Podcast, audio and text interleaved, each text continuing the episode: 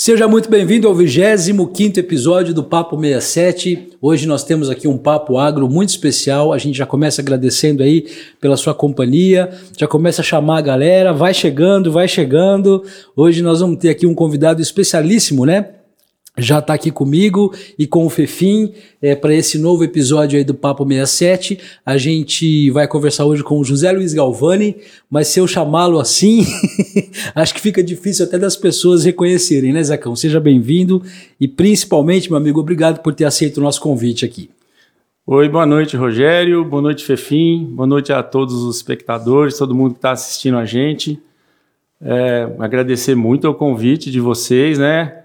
É, espero fazer por merecer, né? E mais que Deus, que o bom Deus faça com que esse bate-papo nosso aqui hoje sirva para acrescentar alguma coisa na vida das pessoas. Com certeza o será, Zecão, com certeza. É, eu que já o conheço né, de algum tempo, somos amigos desde que eu comecei aqui no Sindicato Rural, né? Isso lá nos idos de 2017. É, conheça um pouquinho da sua história e, mais do que ninguém, você para representar o nosso querido Sindicato Rural aqui, como diretor atualmente, né, como associado, mas principalmente como um é, dos atores, podemos dizer assim, mais representativos e principalmente mais atuantes né, do Sindicato Rural aí nos últimos anos. Aliás, Sindicato Rural é um assunto né, que a gente vai tratar aqui com certeza. Temos muitas novidades aí para maio, né, ainda nesse finalzinho do mês. E para junho, é, obviamente com a Expo 3 e com os outros eventos aí também que teremos, o Sindicato Rural completando 55 anos, né, Zacão, em 2000 e 2022. E isso é muito legal. Então, assim, a gente vai ter um, um, tema bem bacana aí, sindicato rural. Mas antes da gente começar a falar de sindicato rural, falar de trabalho, vamos conhecer um pouco mais o Zecão, né? O José Luiz Galvani, é, você é de Três Lagoas mesmo? Como é que você veio parar aqui, meu amigo? Eu sempre faço essa pergunta é. porque tem muita gente que pode não conhecer né, a sua história. Sim. Não, Rogério, eu sou paulista de Mirandópolis, né? Eu acho que eu tenho. O meu perfil é muito comum aqui em Três Lagoas, né?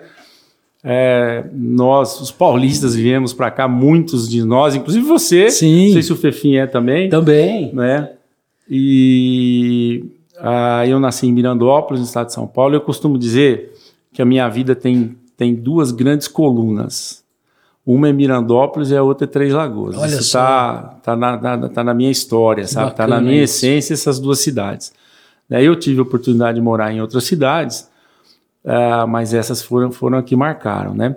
E aí eu, eu nasci em Mirandópolis, era muito pequena a cidade, uma queridíssima cidade natal, meu, meus, meus, meus ascendentes estão sepultados lá, né? E fui fazer colégio em Araçatuba, depois passei em agronomia em Espírito Santo Pinhal. É, voltei a Mirandópolis, aí meu pai tinha comércio lá e já tinha propriedade aqui. Fiquei trabalhando na propriedade, tinha um sítio lá em Mirandópolis também, fiz agricultura lá. Uh, e posteriormente meu pai cansou, minha família, meu tio também, cansou do comércio, ficaram só com as propriedades aqui, com, com a pecuária. E aí nós mudamos para cá. Meu pai quis mudar para cá, ficava mais simples a vida, mais fácil, mais perto, né? Então eu mudei para cá ainda quando eu tinha 28 anos para 29 anos, uh, para Três Lagoas. E acabei me casando aqui com a Patrícia, minha esposa, mãe dos meus filhos, né? E que também não é daqui, tinha vindo para cá também. Mas sobre Três Lagoas, Rogério, eu costumo dizer que eu conheço Três Lagoas desde onde a minha memória alcança. Eu vinha, meu pai e minha mãe me contaram que com três anos de idade, em torno disso, o meu avô paterno né, e a avó paterna chegaram para eles e disseram assim: Olha, vamos levar o Zé Luiz para a fazenda. Eles tinham adquirido aqui uma, uma propriedade lá perto do distrito de São Pedro. Isso se era criança. Três anos. Três aninhos. 1968. e aí aquele negócio, sociedade, é, família patriarcal, né? Não, moleque vai, minha mãe tadinha. Ficou lá com o coração na mão naquela época. A única comunicação é que em algum momento pegava o rádio lá na fazenda. E eu lembro, eu lembro da, da, da minha avó e meu avô sintando, sintonizando o rádio AM lá para pegar a rádio de Mirandópolis, mas não, não conseguimos dar notícia daqui para lá, era só de lá para cá. Então, o meu, meu avô, o, o meu pai o meu tio diziam: Olha, tá tudo bem, então, mas não tinha saber, não tinha como saber se a gente estava bem, né? E eu lembro passando com meu avô e com a minha avó, ainda na ponte ferroviária. Nós Poxa. passávamos, o trem interditava, né? Lógico. E aí eles punham, eu, eu lembro que fazia um barulho, quando a gente passava, fazia tum, tum, tum, tum. Eu vou até reproduzir o barulho aqui, né? E passávamos nessa ponte, que é histórica, né? E a, eu lembro aqui da gente entrando na Avenida Capitão Olinto Mancini, um areião até lá no centro da cidade, não tinha asfalto. Então, é, é aonde a minha memória vai, eu lembro de Três Lagoas. Isso é, é muito gratificante para mim, porque meus três filhos nasceram aqui, né? Já são três lagoenses. Eu não sou três lagoense nato, embora tenha um amor muito grande por essa cidade mas uh, é muito forte a, a, presença dessa cidade na minha vida. E é impressionante como ficam fortes também essas memórias, né, Zecão? Porque você está me falando aí histórias de quando você tinha 3, 4, 5 anos, quer dizer, isso já há muito tempo, e isso marcou você, né? Isso acabou ficando aí na sua memória afetiva, Ficou. que a gente chama, né? Até os dias de hoje, né? As poças d'água as poças d'água, você imagina, até pouco tempo, né, a cidade tinha muito, hoje diminuiu muito graças às, às obras de, de drenagem, né, mas na terra, era terra, a gente passava poças d'água imensas, assim, e aí íamos, era, era uma, nós saímos com, com a comida feita lá de Mirandópolis, minha avó fazia, punha atrás do banco, a matula, é. né, o frango com a farinha de milho, O meu avô, quando chegava ali, mais ou menos antes de Andradina, escuro, ele falava assim: dá um pouquinho, a comida cheirava, vamos comer. Dava uma fome. Dava uma fome. Foi muito boa a vida, Dava fui muito fome, feliz, cara. Já, é, já tinha que comer na hora é, mesmo, é. né? Então foi isso. Então, depois mudamos para cá, e eu fiquei muito tempo trabalhando na fazenda. Uh, então me casei, tive os filhos, né? E, e até tô, tô, tô, aqui, sou, sou muito grato a Três Lagoas, sabe? Eu, eu morei em Aracatuba, Espírito Santo Pinhal, foram cidades maravilhosas, minha, foi, fui muito feliz sempre, Deus me abençoou muito. É, mas eu acho Três Lagoas uma sociedade extremamente receptiva a quem vem de fora. É verdade. Muito receptiva. Isso eu endosso porque é, aconteceu comigo é, também. Sabe, a, a, a, sociedade aqui é fantástica. A gente se sente acolhido, abraçado, promovido. Com certeza. A, a, as famílias tradicionais daqui nos promovem, Sim. nos impulsionam para frente, conta com a gente. Isso é, é, é, não é em todo lugar que é não assim. É. Essa não é receptividade é, assim, é, muito rara, né? Muito. Então eu sou grato demais a essa cidade, sou muito grato. Você falou que morou em Espírito Santo do Pinhal. Espírito Santo do Pinhal, você na divisa o... com o sul de Minas, eu fiz agronomia lá. Lá você fez a universidade? É, fiz faculdade de agronomia lá. Qual universidade você fez lá? Então, é, é uma fundação, tá até ah, hoje lá, tá. chama-se Fundação Pinhalense de Ensino. Você fez é, agronomia? Agronomia. Formado em agronomia. É. E aproveitando, pai, essa é uma coisa, a gente tem que aproveitar para falar algumas coisas, né? Com certeza. Eu, fiz agronomia. Aqui é o lugar para isso. É. E, e, e, aproveitando a deixa, nós temos na, no nosso meio o, o Ivan outro dia falou um problema de sucessão familiar. Sim. Na minha concepção, eu, eu, eu formei, meu pai tinha uma demanda pra, de trabalho, eu precisava, ele queria que eu o ajudasse, e, e aqui, pelo amor de Deus, não, não culpando ninguém de maneira nenhuma. Mas eu entendo como, para a sucessão familiar, o, o, o, o sucessor que sai e se forma, e faz agronomia veterinária, zootecnia ou outro curso que seja, eu entendo como importante ele ficar algum tempo fora. Ele ter essa experiência, ter uma né? experiência né? corporativa que eu não tive. Isso eu sinto falta até hoje de não ter tido essa experiência corporativa fora do seio familiar, do âmbito familiar. Na experiência corporativa, você vai ter um ambiente muito mais competitivo, você vai ter um, uma experiência de relações interpessoais e você e, e, e, queira ou não queira de tecnologia. Uhum. Então eu, na minha opinião, toda a sucessão familiar formou, tô, é, o, o, pai, vamos dizer, o patriarca tem dois ou três filhos, ah, dá para dá agasalhar todos os filhos aqui na propriedade? Dá, beleza. Mas eu sugiro que todos eles passem por alguns anos fora trabalhando em uh, empresas do, do, ramo, do setor, ou às vezes até não precisa ser especificamente da agropecuária. O cara pode ser engenheiro. Você acha repente... que isso, isso ocorre porque esse distanciamento da família, esse distanciamento amadurece, patriarcal acaba sendo importante, né? Para o cara se preparar ali para os é, desafios, é, né? Toda regra tem exceção. De repente a pessoa, o cara é muito bom, muito inteligente, ele já volta pronto, né? É. Mas a experiência fora da família ela é fundamental. Eu julgo assim. Então, é, façam isso, os jovens que, que, estejam me escutando, não tenham medo, vai para o mercado, um emprego, dois empregos, aprende, apanha. Ele, quando ele vier para a gestão familiar, ele vem muito mais preparado, amadurecido para superar as dificuldades, porque às vezes você trabalhar em família é mais difícil do que você trabalhar com estranho. É. Né? Envolve mais sentimentos, né?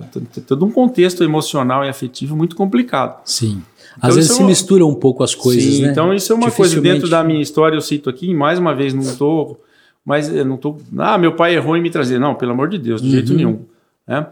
Uh, mas a experiência de trabalhar numa empresa, seja em que cargo for, como isso ou como aquilo, ah, como num cargo lá embaixo, mas tem que, tem que, eu acho que tem que acontecer para a pessoa voltar e estar tá mais preparada. Zecão, você sempre foi do agro, você sempre quis fazer agronomia, sempre pensou nesse mundo, até por conta também da sua família, né? É. Ter essas raízes aí, ou em algum momento, porque eu sei que você tem uma veia empreendedora muito grande, inclusive a gente vai falar sobre isso daqui a pouco também. Tem umas histórias interessantes aí que a gente vai contar hoje aqui.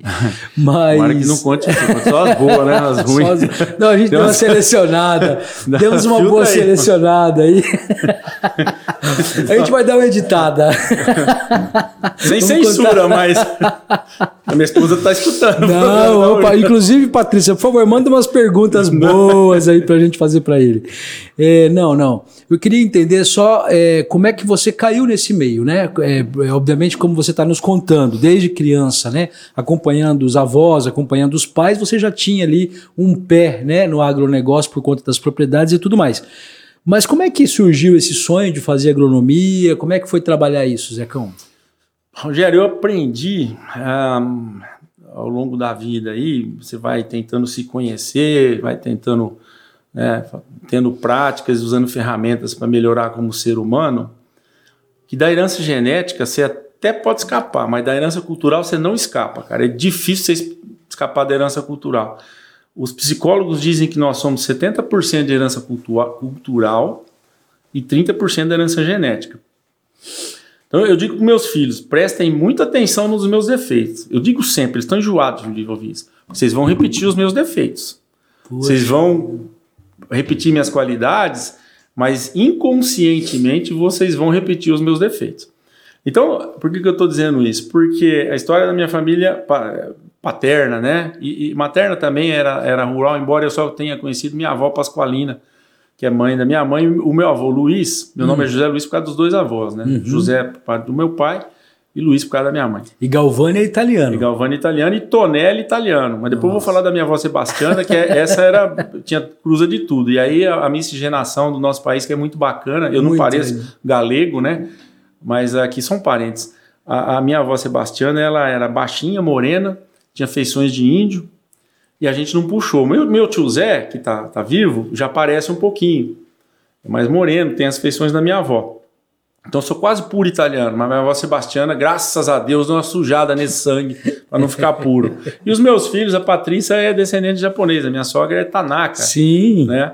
Dona Branca, um Isso, grande beijo é. para ela. E, o, e o, os meus filhos, então, além dessa miscigenação, tem o sangue oriental, o que eu acho fantástico, porque representa o nosso país, que é Quer bem dizer, juntou mesmo, juntou, sua, é. os filhos principalmente é, pegaram exato. ali uma 25% de cada. É, então tem aí, quero, o pessoal vai estar falando, pô, italianão desse falando que tem, mas é, minha avó era, você Agora, olhava minha avó, eu, ela lembrava uma feição índia. Eu queria descobrir de que região da Itália que você é que você cresceu, porque eu também sou italiano, mas eu não é, cresci, O meu bisavô cara. que veio, o Alexandre, era de Verona.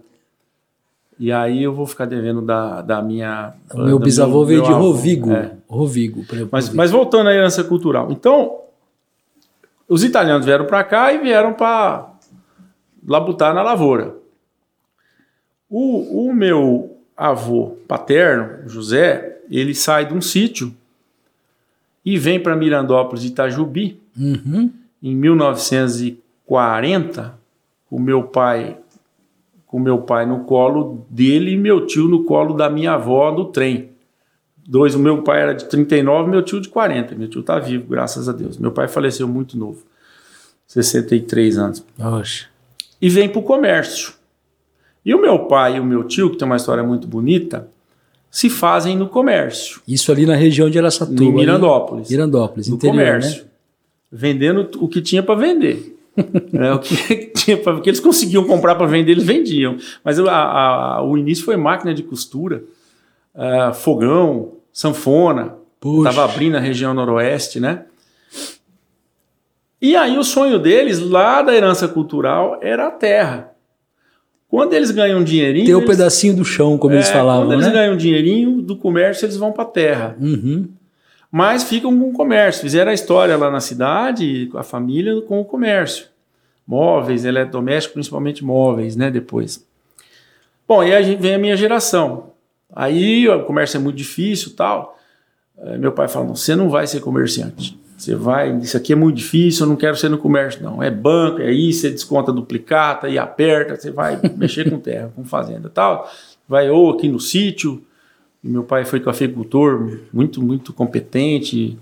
Uh, meu pai foi sericicultor, bicho de seda, num sítio, um sítio de, de pequeno, 40 alqueires, ele tinha 15 famílias, meieiros, né? Que era antigamente. Beleza, vamos lá.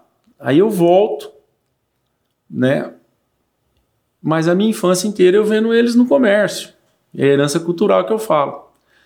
E aí a contingência familiar, antes da, da gente, da contingência familiar, quando meu pai era sócio do meu tio ainda, vem um primo, super empreendedor, dá de 10 em mim, o Alexandre, e não, nós precisamos mexer com alguma coisa fora da pecuária, vamos, nos tornamos representante comercial, vendedor de insumo, eu e ele.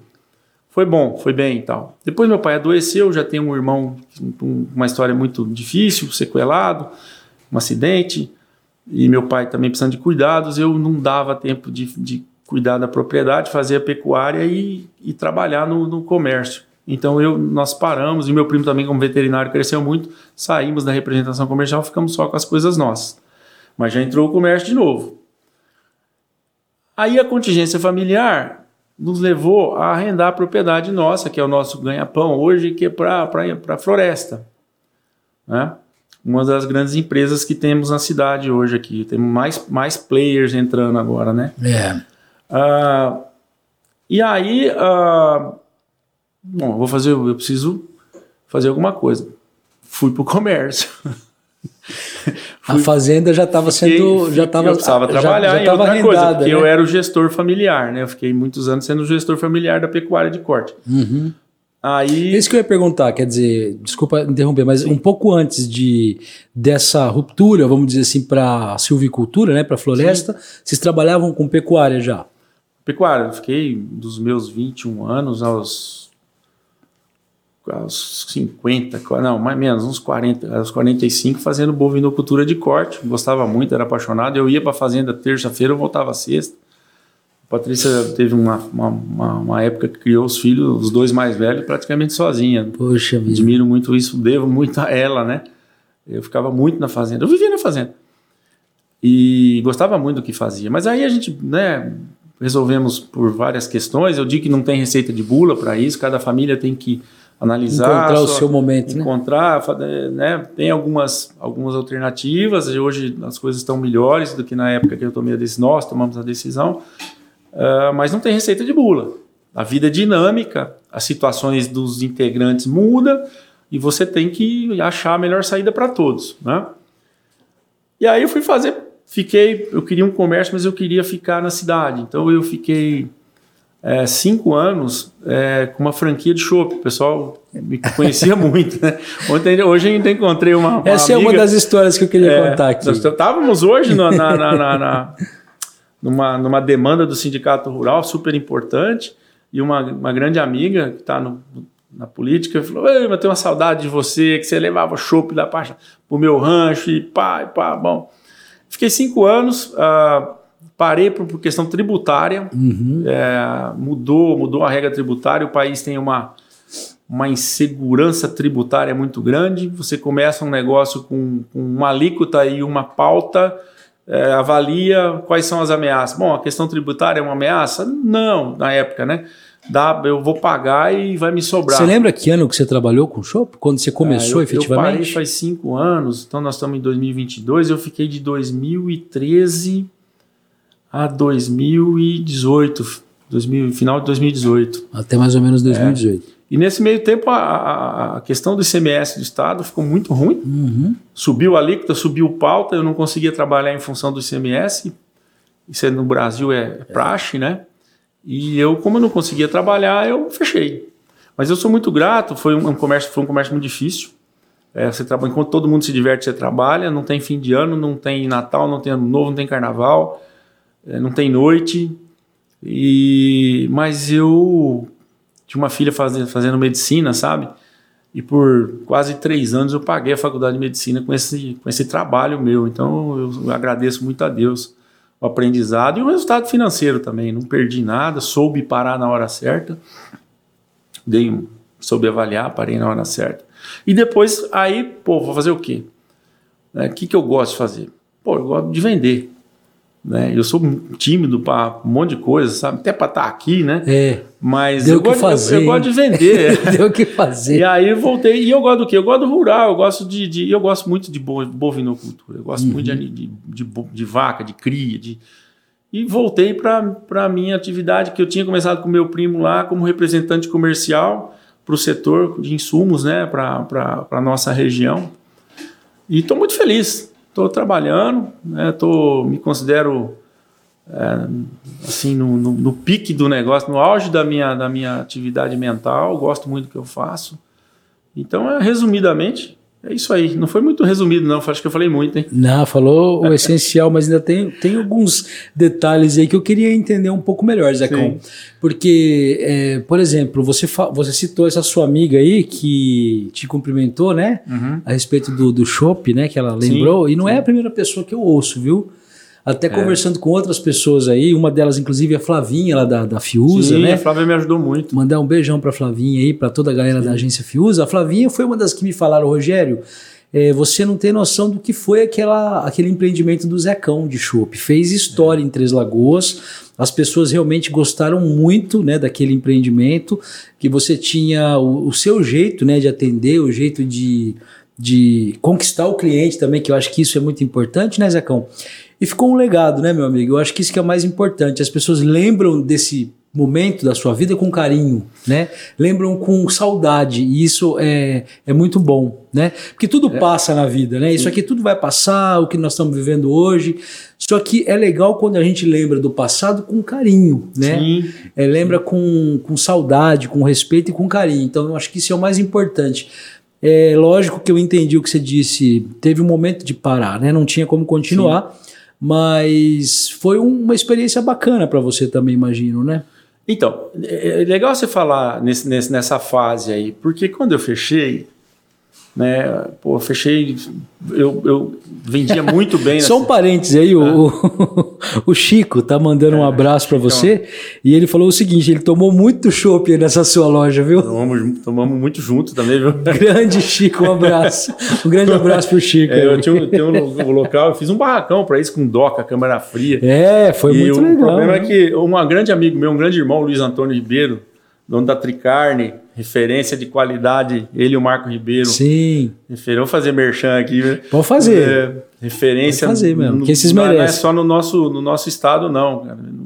São Paulo, esses, esses meninos, esses moços aí estão produzindo é. uma carne espetacular. Tricarne Campinas agora, hein, Marquinhos? É. Precisa trazer o Marquinhos aqui urgente para ele contar esse. O, o Luiz... ele deve ser pior que você para trazer ele aqui, né? Não sei como é que. Não, o nós, vamos ter que, nós vamos ter que amarrar ele. O Marco é Zalquiano, rapaz. Zalquiano é, não é. Não é Zalquiano não é, não é, cara de pinhal, não. Zalquiano é inteligente, pô. É, vamos trazer ele aqui. Formado na Exalc, pô. Vamos trazer. Mas o Luiz Antônio falava assim, quando eu comecei com isso, ele falou assim: você vai quebrar. Eu falei, mas por quê? Você vai beber dois e vender um. Já tinha o risco. E lá né? no barracão, lá no, no, meu, no, meu, ponto, depois que eu fiz, um lugar legal para chuchu, né? Uh, ah, o pessoal baixava lá. E aí era muito, muito bom. Mas nesse sentido, falando sério agora em questão de trabalho, quando eu fechei, com a frustração, porque eu não estava fechando por, por incompetência nem por insucesso meu. Eu estava fechando por questão. O nosso país é cruel na questão tributária. É cruel, é injusto. E ficou essa frustração. Mas aí eu comecei a refletir, né? E eu falei, pô, porque se eu tivesse ido para o ramo da representação comercial, quando eu, nós arrendamos a propriedade familiar, pô, eu, eu teria deslanchado mais, né? Eu, eu fiquei pensando, pô, talvez eu. Embora eu acabei de falar que paguei uma faculdade de filha de medicina, que é um valor né, considerável, alto. Sim. Eu falei, pô, mas aí eu, eu fiz uma reflexão. Falei, pô, cara, e eu ia continuar no meio rural. Esses cinco anos eu conheci gente de outro perfil, sabe? De outros setores. Né? Eu, eu vi outro mundo, né? Acrescentou muito na, na minha pessoa. Né? Eu, foi eu, muito válido, foi, né, Zé? Nossa, demais. E uma dureza, cara. Você tava em casa, 11 horas da noite, eu falava, oh, vem aqui. Manda 50 barril eu, de show. Aí eu ia, porque eu tinha um funcionário, pagava hora extra, tudo, mas tinha hora que eu falava, pô, não vou acordar o cara, vou eu, né? E eu ia também, né? É, então foi uma experiência riquíssima. Então a gente não pode olhar só. Talvez até se eu tivesse ido por esse ramo meu, que é a minha vocação natural, que é o, a, o meio rural, né, o setor primário, talvez até eu tivesse, é, em termos financeiros, melhor, mas eu não teria tido essa experiência de vida. Então, é, eu acho que eu tomei as decisões certas, acrescentou muito, desgastou, mas eu, eu, eu cresci muito com, com isso. O comércio ensina muito a gente, sabe? No comércio você nunca fica arrogante. Você sempre fica humilde, sabe?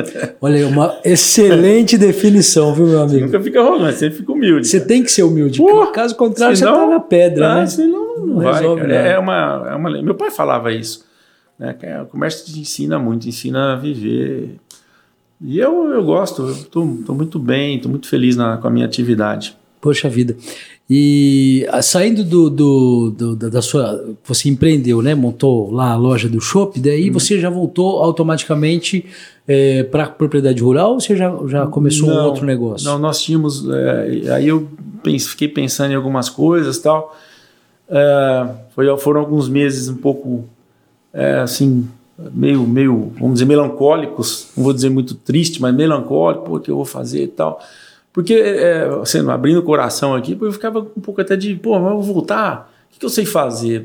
Eu gostava muito do setor florestal, mas eu não fiz, como eu falei da, da, da questão de curricular, de você trabalhar em fora, eu, não, uhum. eu, não, uhum. eu fui um cara que não teve currículo né, profissional, eu fiquei trabalhando com a família a vida inteira, né? E, e basicamente na pecuária? Sim. Basicamente na pecuária. É, então, pá, mas aí eu falei, pô, mas vem cá, eu gosto, eu gosto do setor, eu tenho conhecimento, eu eu entendo, modéstia à parte, o, o básico eu domino bem da, da, da, da, da nossa região, né?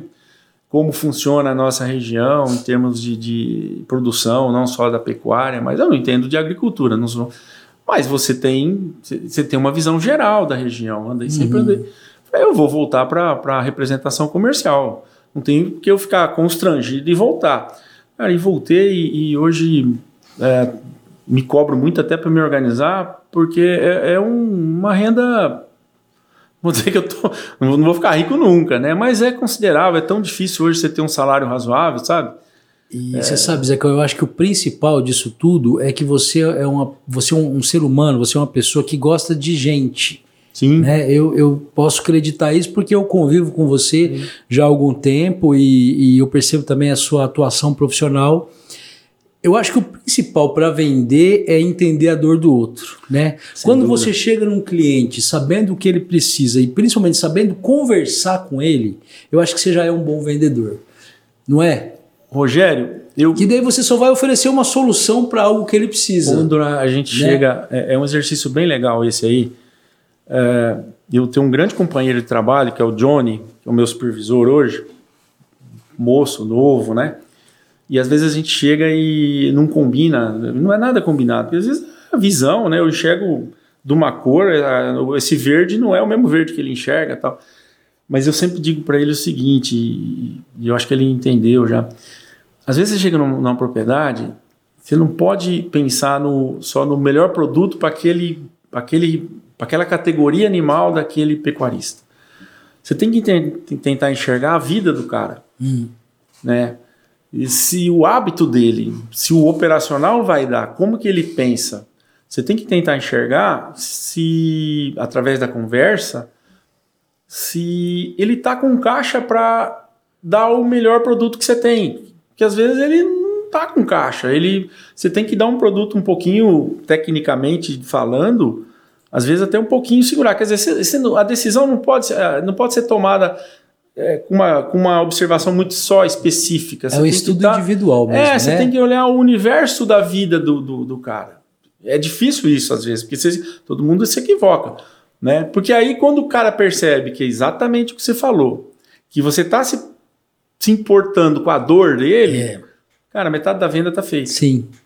Entendeu? Ele, ele te vê como um aliado, ele Exatamente. não te vê como um cara que está é. lá, um vendedor que ele, quer. Ele precisa do seu produto, né? Sim. Isso é. E, e, ele, ele tem que. Ele tem que. Quando ele enxerga que é genuíno essa preocupação tua com a vida dele, é isso que, que funciona. Né? E a gente está falando aqui, Zecão, de uma das empresas mais, é, é, mais tradicionais, mais competentes que nós temos hoje do ramo, que é a Guabi, né? Gente não, pode... eu não ia falar. Você não, falou, não, pelo amor de Deus, aqui é para falar tudo. Inclusive, a gente fica falando porque a gente quer fazer parceria, entendeu, Gabi? Estou de patrocínio também. É, pelo amor de Deus. Aí eu, eu vou mandar isso depois para os caras da Gabi. Ó, aqui, ó, vocês estão mão fechada aí. Pelo amor de Deus, vamos fazer parceria, é. Gabi. A gente vai passar o número do Pix já para vocês aí. Não, falando sério. É, então, é, isso acredita muito também, porque quando você vai num cliente sabendo da qualidade do produto, é. isso faz toda a diferença, né, é, Zé? Você vender coisa ruim não, não tem jeito. Você tem que, você tem que estar tá com. é, o, é, o, principal. Você falou tudo, não dá para vender coisa ruim. Né? Hoje você tem que ter qualidade com, com preço competitivo. Não tem. O cara pode ser o melhor do mundo. Se, se, se, o teu preço, se você tiver muita qualidade, mas teu preço não for minimamente competitivo, minimamente, porque você tem muita qualidade de todo mundo, todo mundo tem qualidade hoje. É muita gente com qualidade. Quais entendeu? são as soluções? O que a Guabi oferece hoje? O que, que tem de produtos, Zecão? Cara, a Guabi tem um viés hoje. A Guabi foi adquirida como em vários setores do nosso país, é, saúde, agropecuária. O Brasil ficou barato um bom tempo, né? O dólar vale, vale muito ainda, né? uhum. né? O Brasil ficou barato e, e o pessoal, e os, as empresas de outros países vieram e compraram. Então, no nosso setor, houve uma, movimentação intensa de, de, de, de, empresas de vários países comprando grandes empresas aqui, empresas boas. A Abri foi comprada por uma, uma, uma empresa chamada Altec, que é de vanguarda mundial na questão dos aditivos orgânicos. Eu, eu sou um entusiasta dessa questão orgânica, mas não esse orgânico aí de, de para inglês ver, sabe? De, uhum. ah, é, veja bem, ah, ah, tem que produzir sem defensiva agrícola, porque isso aí, isso aí é conversa, desculpem, mas isso aí nós não vamos, não vamos voltar a essa questão de produzir artesanalmente nunca, porque o mundo vai passar fome. O orgânico, aditivos orgânicos e fertilizantes orgânicos, por exemplo, para fazer a produção em massa. É, do jeito que é feita né? Porque você Não vai outra forma, você né? vai dentro daquela linha Afinal... de, da, da, sustentabilidade ambiental, né? Dentro dessa linha, mas uma linha de sustentabilidade ambiental coerente, não extremista, uhum. que respeite a sustentabilidade financeira em primeiro lugar, porque sem sustentabilidade financeira você não tem as outras duas. Você não tem a ambiental e nem a social. Você precisa ter primeiro você precisa ter lucro. Não sei se todo mundo concorda. Com certeza. Mas né? aí, tendo lucro, você parte para a sua. Senão não fica, não fica bom para uma das não, partes. Senão, todo mundo ah, tem que ganhar, né? quebra, fale. É, então, ganhar. a questão da, da, dos aditivos na nutrição animal, não só para bovinos orgânicos, é uma coisa espetacular. Você potencializa, por exemplo, nos bovinos. Você tem aditivo orgânico hoje que diminui a emissão de metano pelo, pelo bovino porque você faz uma digestão mais eficiente. Olha isso. E não é antibiótico. Não é, não é antibiótico, não deixa resíduo na carne nada. Você melhora a digestão dos, dos ruminantes. Esse ruminante vai emitir muito, esse ruminante muito menos metano, vai emitir muito menos metano na atmosfera, né? E é um custo totalmente acessível. E já vamos até aproveitar para desmistificar essa ideia de que são os bovinos que estão acabando com a camada de é, ozônio essa, do mundo. Não, viu? essa conta Porque não é... é verdade. Não, essa conta ela não é, ela não é leal, é. vamos dizer assim, porque que todo mundo que faz essa conta ele não, não faz o cômputo do, do, do quanto que uma pastagem bem conduzida sequestra de carbono. Exatamente, né? É, é uma coisa equilibrada. É, da mesma não, forma que há a emissão não é, de metano. Não é, não é do jeito que o pessoal a, fala. A né? própria pastagem, né? A própria vegetação já sequestra e, isso também. E, né? e, no nosso, na no nossa região, principalmente, em solo arenoso, nós temos um problema é, grande, né, agronomicamente falando, embora eu não, não seja um, um agrônomo que atuou em solo arenoso em questão de, de, de nutrientes, não no que só não existe no solo. Quando você faz uma adubação inorgânica, hum. ela é muito efêmera, ela é hum. muito pá. É, e nós só vamos construir solo é, fazer construção de solo arenoso, principalmente, utilizando fertilizantes orgânicos. Que é o nosso, o nosso caso aqui, né? Sim. A gente tem sim. essa realidade. Eu acho que vai passar, já está passando, hoje já está com, essa crise de fertilizante mundial. É, os orgânicos é, já não tem mais nem. Se, se for na onde se produz, eu trabalho também com fertilizante orgânico, uhum. aqui pertinho do estado de São Paulo, chama Organo Solvi. É, não, não tem produto. Mas assim, eu sou um entusiasta das, das questões orgânicas, tanto para nutrição animal quanto para fertilidade de solo. Isso nós vamos evoluir muito ainda no, no nosso país. Então você, vocês têm ali soluções desde adubos, sementes também? Semente, trabalho com semente de pastagem, uhum. né? E, e eu preciso me policiar um pouco até porque eu sou muito apaixonado por nutrição animal, uhum. sabe? Isso é, nós estamos abrindo o coração aqui, né? Então eu, eu preciso, é, eu vou, esse ano eu vou uh, intensificar um pouquinho mais os outros insumos aí para fazer uma carteira para me tornar. Eu, eu não atender me considero. mais a pecuária, atender é, eu, a... eu tenho a pretensão de, de não ser eh, nada pejorativo em falar vendedor, mas a gente precisa ser um pouquinho mais do que só vender. Eu tenho a pretensão de, de ser um agente que leve benefícios aos meus pares. Eu acho que o, o pecuarista, o produtor, é um, é, eu, eu entendo como um, um, parceiro. um parceiro, um par. É, mas isso né? você já faz, né, Zé É. Então, Quem até conhece, pelo sabe, sindicato né? rural, eu é. tenho essa pretensão. Eu quero ser conhece, um, um, um, sujeito que leve benefícios para a vida do cara, do meu cliente. Eu tenho que fazer bem a ele. E a gente tem percebido isso nas grandes organizações de todos os setores, né? Hoje em dia o vendedor, né, que a gente chama de vendedor, mas que na verdade é um facilitador, é um parceiro Sim. e é tudo mais, lembrando tudo que a gente já falou aqui, uhum. ele é o cara que vai levar uma solução, ele é o cara que vai trazer uma novidade, ele é o cara que vai resolver o problema muitas vezes do cliente, porque às vezes Exato. o cliente está indo para um lado assim que está totalmente errado. E aí é você, Exato. como consultor, como o entendido melhor do assunto, que vai dizer: opa, peraí, não, eu tenho uma solução melhor para você, já saiu um produto com mais tecnologia, ou isso vai te fazer um resultado melhor, né, Zecão? Eu acho que tudo isso é questão mesmo de, de, de diálogo e principalmente é, de preparo, né? É dividir conhecimento, porque é. eu, eu sou um entusiasta, entusiasta da, da, da nossa, do nosso estado. Uh, um pouquinho mais abrangente. Eu acho que o, a vocação do Brasil é produzir alimento. É, eu acho não, tenho certeza. É, havia, ah, existem críticas ainda que, que nós exportamos, no caso do café, né? Porque o pessoal compra café nosso, vai lá, processa e vende muito mais caro. A, okay. senhora, a senhora Nespresso que eu diga, né? Ah, ok, ok, isso está correto, nós temos que agregar valor. Mas mais do que isso, nossa vocação é produzir alimento, é a principal vocação do Brasil. Outras, outras grandes fontes de renda vão se, se desenvolver, eu acho que o turismo, por exemplo, né? Sim. né?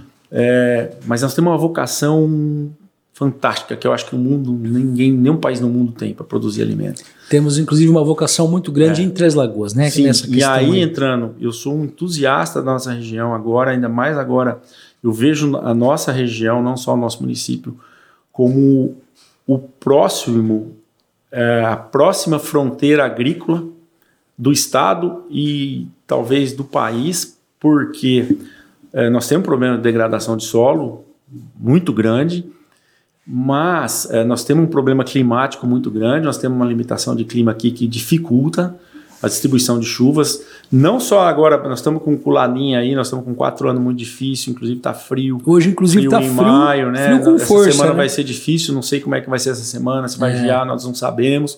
Mas isso é Laninha, isso aí é uma coisa sazonal. Mas historicamente nós temos uma, uma- uma distribuição de chuva que dificulta um pouco a agricultura, dificulta bem a agricultura aqui, a produção de grãos, mas as tecnologias têm evoluído muito. ah, e a questão dos pivôs, das, das irrigações. Aqui. Isso também É, é. eu, eu acho que vai Isso vem, isso vem com muita necessidade, vem, né, Zecão? vem com força. E principalmente no momento em que a gente está precisando é, muito nós vamos disso. né? produzir muito aqui grão nos pivôs. E aí a questão onde não dá para pôr pivô, o que eu tenho observado como vendedor, né, como, como vamos dizer assim, um agente do, do- de levar as coisas e de aprender também muito rápido, Rogério. É, todo mundo, porque da dificuldade se, se cria soluções. É. Né? Esse laninha que nos afetou esses anos todos, seca, distribuição de chuva, eu nunca vi um Escassa período tão ruim demais, de chuva né? como o que nós vivemos nesses 4, 5 anos. Uhum. É, frio o ano passado, teve lugar que geou oito dias seguidos, sete dias seguidos, pau, pau, frio, frio, frio, frio. Todo mundo hoje fazendo silagem, todo mundo fazendo feno, sabe? Todo mundo mudando, mudando. A dificuldade forçou essa mudança. Entendendo que Entendendo precisa mudar para sobreviver. Né? Para sobreviver. plantando capiaçu, a cana capiaçu é um, uma forrageira espetacular. Ah, e está muito rápido, É. sabe? Então, eu sou um entusiasta da nossa região, apesar das dificuldades, eh, né, da, da degradação do solo que nós enfrentamos, né?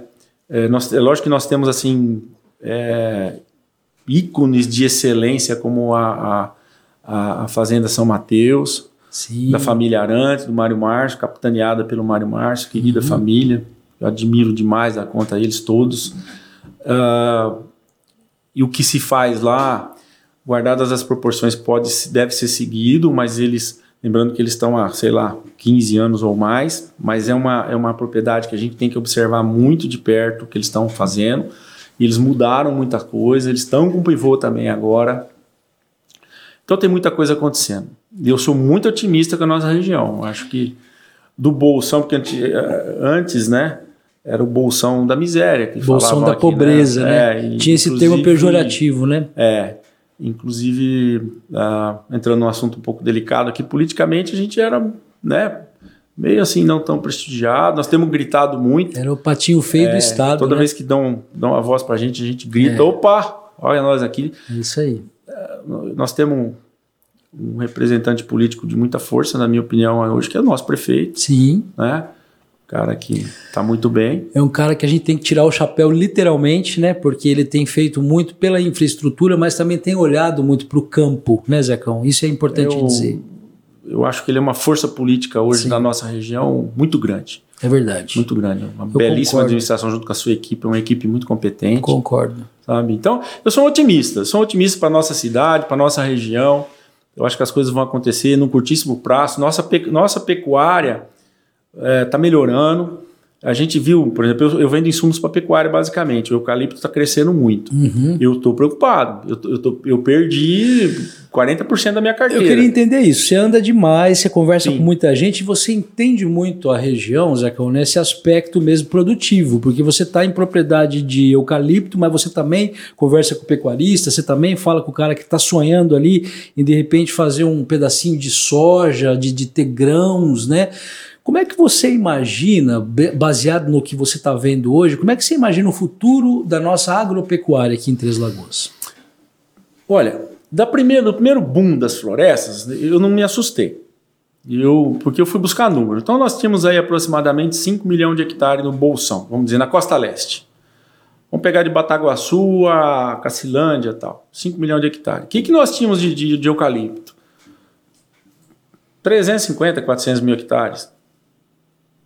E aí falavam em tanta besteira, deserto verde, monocultura. Cadê- que monocultura? Não existe isso. Que monocultura que é essa? É porque as empresas no início tiveram facilidade de arrendar nas, na beirada, na- na- na- nas margens das rodo- rodovias, Até das rodovias asfaltadas. né? É. É logística. Então todo mundo assustou, mas aquilo quando eu fui buscar os números, falei, não tem nada disso, gente. Agora, eu como um, um vendedor de, de insumos para meu carro-chefe é pecuária, bovinocultura de corte, eu fico preocupado, porque essa segunda, esse segundo boom, ele está muito mais, mais intenso. É. Além da, da, da, das novas indústrias, né, possibilidade de duplicação que vai sair, só esse, da, outra grande indústria, da Eldorado, né? da Eldorado é. que tem um embrólio muito jurídico sim, muito sim. grande, mas vai duplicar mais cedo ou mais tarde. Com certeza. É, nós temos dois grandes players entrando aí, né? Lá de Lençóis Paulista, a Bracel, e uma outra que né, pode se instalar em, em Inocência, né? Uhum. É, uh, uma outra empresa. Bom, agora o bicho pegou mesmo. Agora, é, eu não vejo, eu acho assim, eu vejo assim, eu acho que a região só ganhou. Mas você acha ruim, por exemplo, se não. essas empresas vierem e se nós tivermos mais florestas do que já temos? Não, não acho. Ambientalmente é bom, socialmente é bom, essas, essas indústrias não poluem hoje. É, quem arrenda, uh, eu, antes eu que eu pudesse, a minha família ter feito uma parte da propriedade e ficado com uma parte de pecuária. Nós teríamos feito uma pecuária melhor do que fazíamos.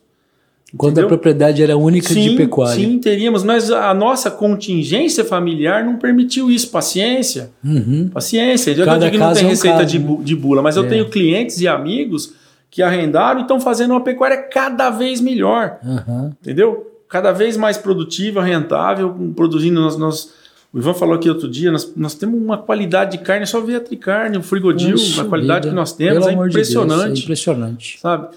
Então, é, é, eu não vejo. Uh, uh, nós estamos saindo de quantidade para qualidade. E, pra, e, e, as pessoas, é, é porque eu tento enxergar o macro, Rogério. As pessoas estão crescendo, as pessoas estão melhorando com isso tudo, com todo esse processo. Então, ah, incomoda, Cara, a mim teria que incomodar mais que todo mundo, que eu vendo insumo para isso. e aí tô perdendo cliente. Meu rebanho, três, quatro clientes aí que arrendaram a propriedade, eu perdi algumas milhares de cabeça que consumiu o produto que eu vendo. Uhum. Mas não, vamos, vamos, cara, vamos buscar outros Vamos, vamos, né, vamos para outras propriedades, tem muita coisa para ser trabalhada. Você acredita nessa possibilidade realmente de coexistência mesmo? Totalmente. De até, de repente, um, um, um refortalecimento da pecuária, Totalmente. novas áreas, novos, novas propriedades, eu não, eu não novos investimentos.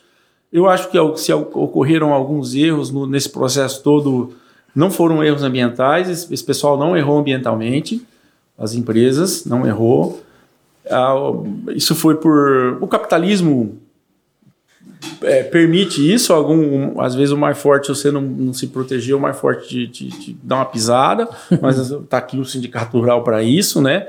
É, eu não vejo, não, não, vejo. A coexistência vai existir, a região vai crescer, a riqueza vai ser gerada, as pessoas vão melhorar, porque existe uma capacitação. Eu conheço dezenas de funcionários que estão que aprenderam, faz curso. Nós somos o polo hoje de capacitação. É. Se Deus quiser, vamos Com ter muito aqui. Orgulho. Vamos ter Eldorado e Suzano nesses pavilhões aqui, Sim. cada vez mais intensamente, Isso. qualificando o seu pessoal, sabe? Uh, eu, não me assusta. Eu acho que uh, o crescimento da região é muito grande. E, de novo, as pessoas precisam crescer. As pessoas crescendo, você tem. Elas ganham melhor. Sim. Aí elas ganham melhor. Você começa elas, a criar elas, um círculo virtuoso elas que a gente fala, os né? filhos melhor. É. Eles educam os filhos melhor. E Educação. esses meninos, essas crianças vão ser melhores. E vão crescer falando assim: eu vou estudar, eu vou estudar, ou vou fazer no, a faculdade CNA, eu vou para o sistema S, eu vou trabalhar, e, e, o círculo virtuoso se estabelece. Então, eu que, eu, que, eu que teria que ser o cara que, nossa, eu vou perder meus clientes tudo para falar. Não, não. Bora, vamos junto. É importante que venha é, novidades boas e que venha principalmente essa, essa, essa coexistência, né, Zecão? Sim. Você citou há pouco o Sindicato Rural, né? O nosso querido uhum. Sindicato Rural. É, como é que é essa história no Sindicato Rural, Zecão? Sempre tive é, curiosidade de te perguntar isso. Quando é que você começou aqui? É, como que foi a sua entrada né, a essa instituição? Cara, minha história no Sindicato Rural, você convidou para eu vir aqui conversar com vocês, com o Fefim que está ali também, com o pessoal que está assistindo, eu lembrei de uma coisa que eu nunca esqueci, né? Eu lembrei do que eu nunca esqueci, né? Essa frase é meio. me veio à tona uma, uma história, né? Eu estava aqui quando eu tinha uns 14 anos, o meu tio. Meu tio era o cara que ficava aqui é, na década de 70 e 80. Meu avô também ficava, mas meu tio teve uma convivência social muito maior. Eles eram atuantes mesmo, é, participavam da diretoria? Não, não, não eram do sindicato rural. Ah, não tá. eram, mas meu tio sempre teve muitos amigos aqui na cidade, das famílias aí, né, pecuaristas tradicionais. E a gente entrou no, na casa do criador. Aí tinha duas tem as plaquinhas, né, de madeira. Aí eu vi duas plaquinhas lá no fundo. Falei, ô tio, eu era adolescente. Olha lá, que, que, que engraçado. Tem duas marcas lá, ó. É, parece a marca do vô e a marca do senhor do meu pai. Engraçado, né? Coincidência. Ele falou, não. É. É. São as marcas. São as nossas marcas. Cara, aquilo tava as famílias. Eu não vou nominar a família aqui porque a gente acaba esquecendo. Estão lá até hoje, né? Tá a história ali. Estavam as famílias pô, tra tradicionais. Nós lá de Mirandópolis, rapaz. Nós lá, né? Sitiante, eu vivia no sítio, tava todo o pessoal importante. Eu falei, mas é, é nossa aquelas marcas lá? Ele falou, é, nós colaboramos com a construção aqui. Eu falei, nossa, tio, puxa vida, que legal, né? Ô tio, mas não, nós não temos dinheiro, né, pai? Eu falei, não tem problema aqui, não temos dinheiro, né? Não tinha, não, nunca fomos ricos, minha família nunca foi rica, né? O importante é isso, Zecão. Meu tio me chama de Zecão. Uhum. É isso, Zé. Pô, nós devemos muito para essa cidade, a gente tem que colaborar, fazer o que está. Então a história no Sindicato Rural minha começou aqui. Que maravilha. Naquela, né, nesse cara. momento, da, das placas. Uhum. Aliado a isso, o meu pai foi herança cultural. Meu pai foi presidente do Sindicato Rural de Mirandópolis, ele saiu na marra. É, sabe? O pessoal falou: não, precisa ter sucessão, meu pai disse. Não vou ficar aqui, vou ficar aqui a vida inteira. Se não. fosse pelo povo, ele estava lá sucessão, até hoje. Porque meu pai, meu pai é muito mais do que eu. tenho um amigo, o Mário Márcio Arantes, ele fala assim: cara, você é bom, mas você não engraxa a botina do teu pai. É verdade. meu pai tinha um talento para relacionamento Ficou humano. um legado, né? Fantástico. Meu pai foi um homem fantástico. Como era o nome dele, Zé? Alexandre, Alexandre Galvani Neto. Alexandre. É. Seu Alexandre. E, e, meu pai trabalhou muito lá pelo sindicato, sabe? E, e é, um, é, um, perfil diferente, porque são propriedades menores, né? São sitiantes, né? Tinha muito japonês, né? O japonês é um cara, é uma raça fabulosa, né? E, Principalmente para essa coisa do trabalho e da comunidade. E né? eles são mais engajados. É, sociedade, mais, comunidade. São mais né? associativistas, é. sabe? O associativismo. A cultura, a cultura é diferente. É. E meu pai ficou lá, então eu, eu vim com essa herança cultural do meu pai. Mas essa história das placas nunca me saiu da cabeça. Nunca. E aí eu vou, quem me trouxe para cá? O nosso líder maior, doutor Domingos Martins. Doutor Domingos. Esse homem, esse é um cara diferente. É. Esse cara é esse é um líder de acho poucas. tanto para você quanto para o Ivan, o Ivan também acreditou Ah, muito aqui, todos. né? Pascoal, Cabral. É. Cabral foi um baluarte aqui do Sindicato Rural também, é. trabalhou muito. Uh, o doutor Domingos é um líder de pouco discurso, pouca fala, não impõe nada, dá voz, é. não tem vaidade, nunca quis é, promoção pessoal para cá. E a gente, herança cultural agora de alguém que nem é da minha família.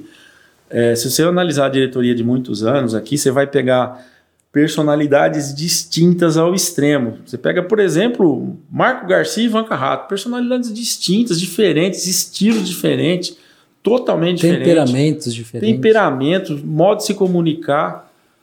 Aí você pega a Leda, você pega os dois jovens que estão aí fazendo um brilhante trabalho, o Candice e a Stephanie, a Stephanie e o Candice, uhum. são personalidades, é um estilo totalmente diferente. E ninguém quis até hoje fazer disso aqui é, trampolim para nada. Tá, beleza. Mas aí então o doutor Domingos o convidou. Como? Aí o doutor Domingos me, me, me, convidou. Na época eu participava de uma instituição é, aqui na cidade. Eu acabei saindo dessa instituição por, por questão de, de estudar os filhos. Eu precisava resumir minha vida financeiramente. Né? Dois filhos estudando já fora, em São Paulo, outra lá no sul de Minas, caro. Eu precisava resumir. E quando o doutor me convidou, eu estava nessa instituição, estava lá, né, ascendendo também. E aí o doutor, né, eu sempre gostei muito do doutor Domingos, muito amigo do meu tio, do meu pai. Ah, não tem jeito de não falar, não. Aí comecei a. Eu não sei participar, eu não sei ser morno, sabe? É. Eu, eu sou quente, eu, eu não sei ser frio também. Eu, eu, eu tenho, morno eu não consigo ser. E aí eu comecei a me engajar, falei, puta, arrumei mais uma sarna agora. Tá, merda. Vambora, vai, vamos fazer. E fui aprendendo, fui observando. Tive algumas fases um pouquinho mais assim, mas assim, eu, eu, eu me esforcei muito para ajudar a todos, né? E devo muito à instituição. Aprendi um pouco na Fama Sul e aprendi muito com os meus presidentes. Eu sou muito grato a todos os meus presidentes, Dr. Domingos. Uh, com a Leda foi muito pouco, eu não participava da diretoria, ajudei ela em algum leilão, alguma coisa assim. Uh, mas admiro muito a Leda, acho uma, uma pessoa fantástica. Aprendi muito com o Pascoal, cada um no seu estilo. Com, com o Ivan, com o Marco e com esses dois jovens, tenho, tenho me esforçado muito para ser um, um bom ator coadjuvante né, e, e, e ombrear com eles. Sempre me esforcei muito para ombrear, para dividir as dores, para enfrentar os momentos difíceis de uh, que tem momentos, né? De, de, de que você precisa. Aí eu, eu tenho que te fazer essa pergunta porque né, não tem como não perguntar. E para ser o ator principal, como é que é a sua expectativa? Eu achei que você ia perguntar isso. Eu ia falar para você não falar isso. Olha, Todo é, mundo pergunta é, isso, cara. Todo mundo. Quando cara, é que o Zecão vai ser o presidente do Sindicato é, Rural de Três Lagoas? Eu, eu, assim, me incomoda um pouco não ter, ter me furtado até hoje, sabe? Você. Vou ter falsa modéstia aqui. Eu, eu era um nome, né? E, mas por algumas, algumas uh, razões pessoais eu achei que não era. Você precisa ter habilidade, vontade e possibilidade para fazer alguma coisa, né? Habilidade, você precisa saber. Vontade, você precisa querer. E possibilidade, você precisa poder fazer. Se você tiver só dois, fica meio complicado. Principalmente se você não tiver possibilidade. Que foi o seu caso. É, então, na falta de possibilidade, você vai acabar não fazendo um trabalho bom, você vai ter que. Que vai estragar as outras, as outras duas virtudes que você tem. Né? Então, eu, espero ter um momento de possibilidade, né? Mas assim, é, independente disso, o fato de eu. Eu acho que eu fui um bom coadjuvante, eu acho que eu fui fiel aos meus presidentes. Espero ter ajudado. Não sei se eu atrapalhei um pouco alguma hora. Mas é. E, e, a causa, a causa é muito boa, né? Com a certeza. causa é muito boa. Zecão, até é, ainda nesse assunto, mas especificando mais, o Sindicato Rural completando 55 anos, né, cara? Em 2022, né? É uma história que foi construída é, por meio do legado, como você disse, de pessoas muito plurais, né? E muito Sim. ímpares também nos momentos ali em que estiveram aqui. Eu, graças a Deus, tive a possibilidade de ajudar a contar um pouquinho dessa história, inclusive agora recentemente, né, no documentário que fizemos, que foi muito aclamado e, e muito feliz, né? O trabalho Sim. o final acho que foi muito bom construído inclusive com o seu apoio, com o apoio de, de outras né, também integrantes aí da diretoria, mas fizemos um bom trabalho de contar essa história. E é uma história impressionante, assim, porque em muitos momentos realmente a história, né, a vida do Sindicato Rural de Três Lagoas se confunde com a história de Três Lagoas, se confunde com a história de Mato Grosso do Sul, se confunde com a história do Brasil, né? Quando a gente fala aí da, da, das principais conquistas aí ao longo desses últimos anos, a gente pode é, colocar dessa forma. Desse período, né, que você está aqui, o que, que foi mais significativo para você? O que, que você considera mais interessante? Qual foi o, o momento ali que você realmente vai é inesquecível para você? Não, não, não, teve muito. Teve, teve algumas coisas. Mas aproveitando o que você tocou, eu vou dizer uma coisa aqui. É, nesses, eu estou há 10 anos aqui ajudando as, as, as diretorias, né? Uhum. Não só os presidentes, a Umbriana aqui, ó, pelo, desde que o doutor Domingos me colocou aqui. É, nesses 10 anos, algumas coisas aconteceram. E na questão, a nossa classe, ela entendeu que a nossa comunicação era muito ruim, até entre nós mesmo. E entre nós, nós precisamos melhorar principalmente na nossa região, que nós, nós não temos um perfil é, de produtores tão engajados, tão articulados. E os produtores, nós precisamos dos produtores aqui dentro. Eu falei isso um outro dia, às vezes a gente se sente um pouco só. Uhum. Mas você foi um divisor de águas. Você, Rogério, profissional jornalista. Você foi um divisor de águas aqui. Vai me sacanear não, igual o Ivan. Não, Obrigado. Não, não é não. Você foi porque nós evoluímos isso, com cara? você na comunicação, com a sociedade, foi uma coisa fabulosa. E agora entrando a agência Fiusa, né, com o Danilo, que é um rapaz espetacular, junto com a sua equipe, os meninos são fantásticos, né? Então, você, Rogério, jornalista, foi um, um divisor de águas para nós. Mas assim, é, eu, eu, vejo assim, eu aqui eu passei a observar um pouco mais os ex-presidentes.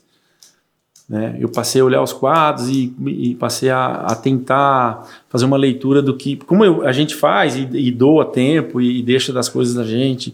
Né? E ninguém pede para a gente fazer isso, a gente faz porque quer, né? então não reclame. Né? Mas queira ou não queira, tem um custo. Né? Então eu passei a valorizar os ex-presidentes. Não só os que eu citei, mas os, eu não vou citar todos lá do, do passado, que eu vou acabar cometendo é, gafe de não falar o nome de alguns, né?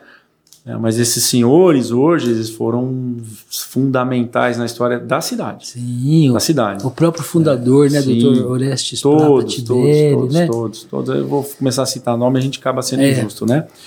Então isso foi uma coisa que me marca muito e, e, e o trabalho que eles fizeram é muito significativo. E houve um momento que mudou, o setor mudou. E eu acho que o grande a grande virtude do Sindicato Rural de Três Lagoas, que nós tínhamos ainda na diretoria, por exemplo, o doutor Domingos participava, o Pascoal já tinha deixado a diretoria, já a presidência.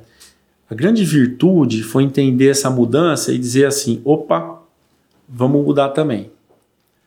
Isso, essa prática aqui, que foi super importante no passado, ela não é vital agora.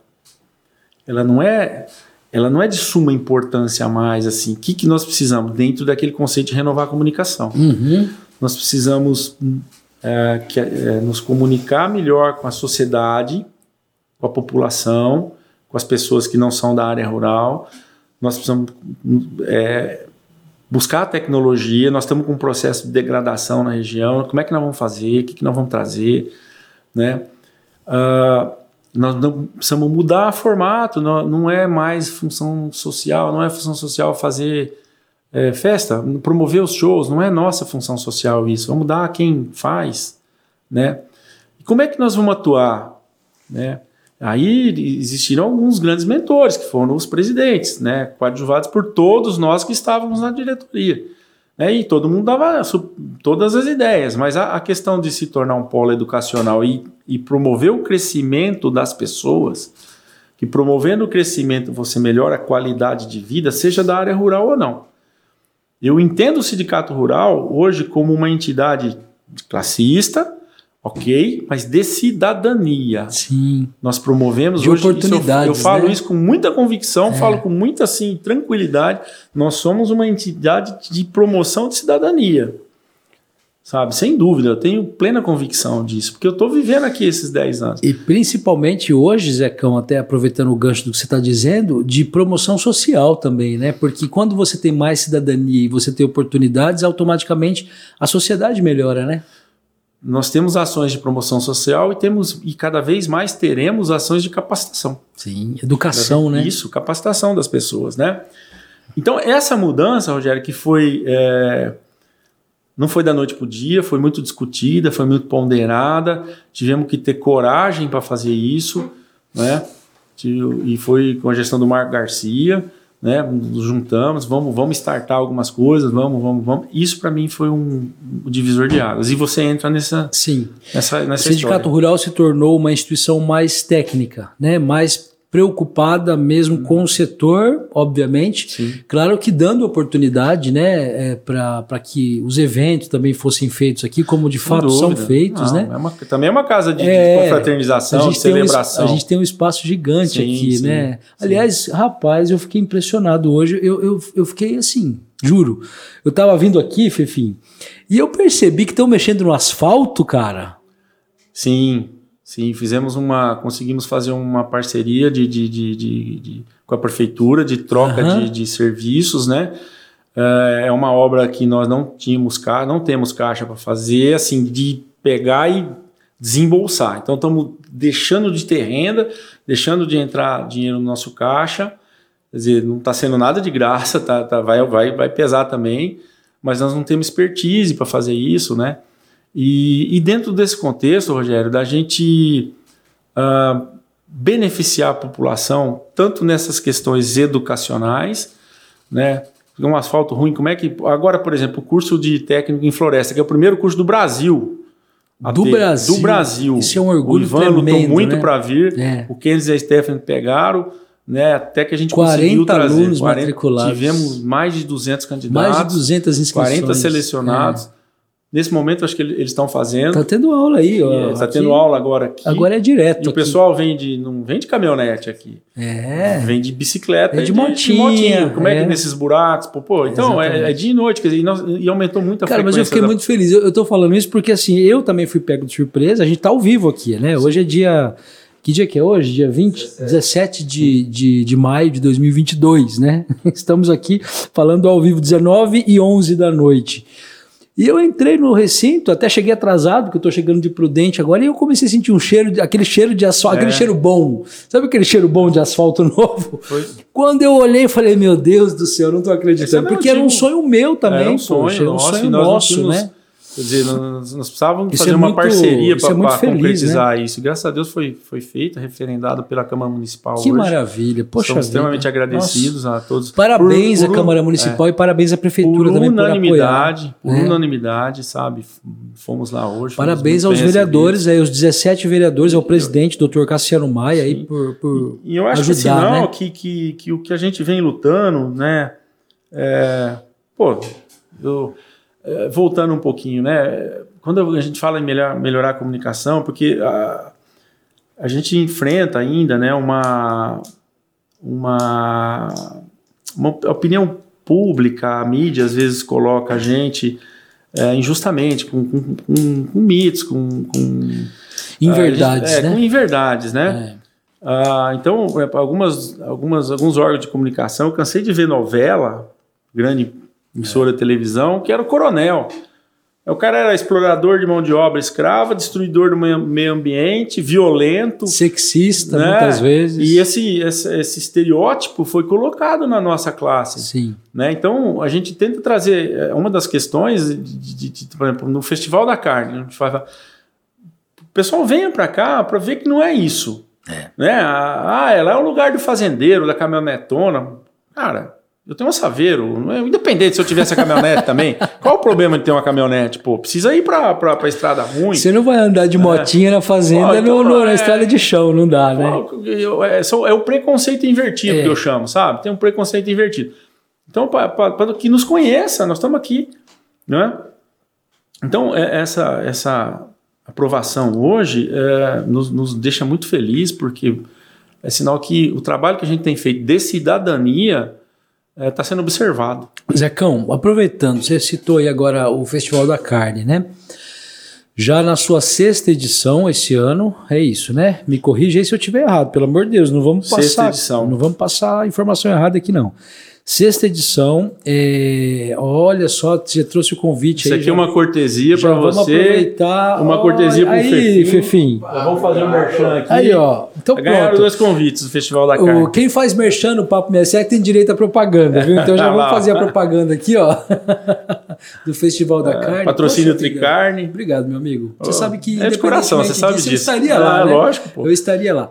Mas o, o Festival da Carne, pessoal, né, é um, um evento assim tão incrivelmente maravilhoso, porque além de você comer muito bem, e eu, eu posso falar isso com, com propriedade, porque já é o terceiro, né, esse que eu vou participar, é, você está ajudando instituições. E isso é uma, é uma. É até legal a gente aproveitar aqui, Zecão, para desmistificar um pouco, porque as pessoas dizem assim, poxa. Por que, que fazem um evento cobrando ingresso para o sindicato rural? O dinheiro não fica para o sindicato rural, não fica um centavo para o Pelo sindicato contrário, o rural sindicato aporta dinheiro. né? Além de tudo, você envolve é, aqui dentro do recinto que é do sindicato rural, mas que é um recinto do povo, né? Qualquer um do povo pode utilizar esse recinto aqui. É, você você é, congrega instituições extremamente importantes. A gente está falando aí de clubes de serviço, Rotary Club, Lions, as lojas maçônicas. A gente está falando aí de outras instituições que ajudam, que apoiam, né, Zecão? Num dia em que todo o dinheiro arrecadado vai ser distribuído para instituições que são previamente definidas, né? Sim. Eu queria que você falasse um pouquinho esse ano como é que foram essas escolhas, né? E como é que vai funcionar também a sistemática aí do festival, que chega Ah. na sexta edição, né? É. O festival foi uma ideia lá atrás que a gente, contando a origem para as pessoas entenderem, a gente queria estimular o consumo de, de carne bovina e quebrar o paradigma que carne de dianteiro é de segunda categoria.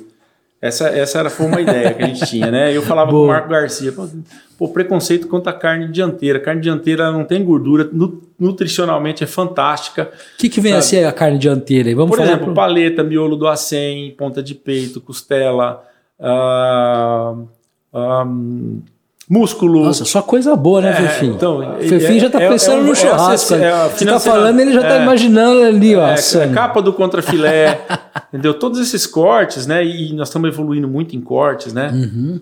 Uh, mas a ideia foi essa. Então, como é que nós vamos fazer? Tal, resumindo, acabamos che chegando no Festival da Carne, né? Uh, mas junto com esse negócio que a gente queria estimular o consumo de, de carnes, né?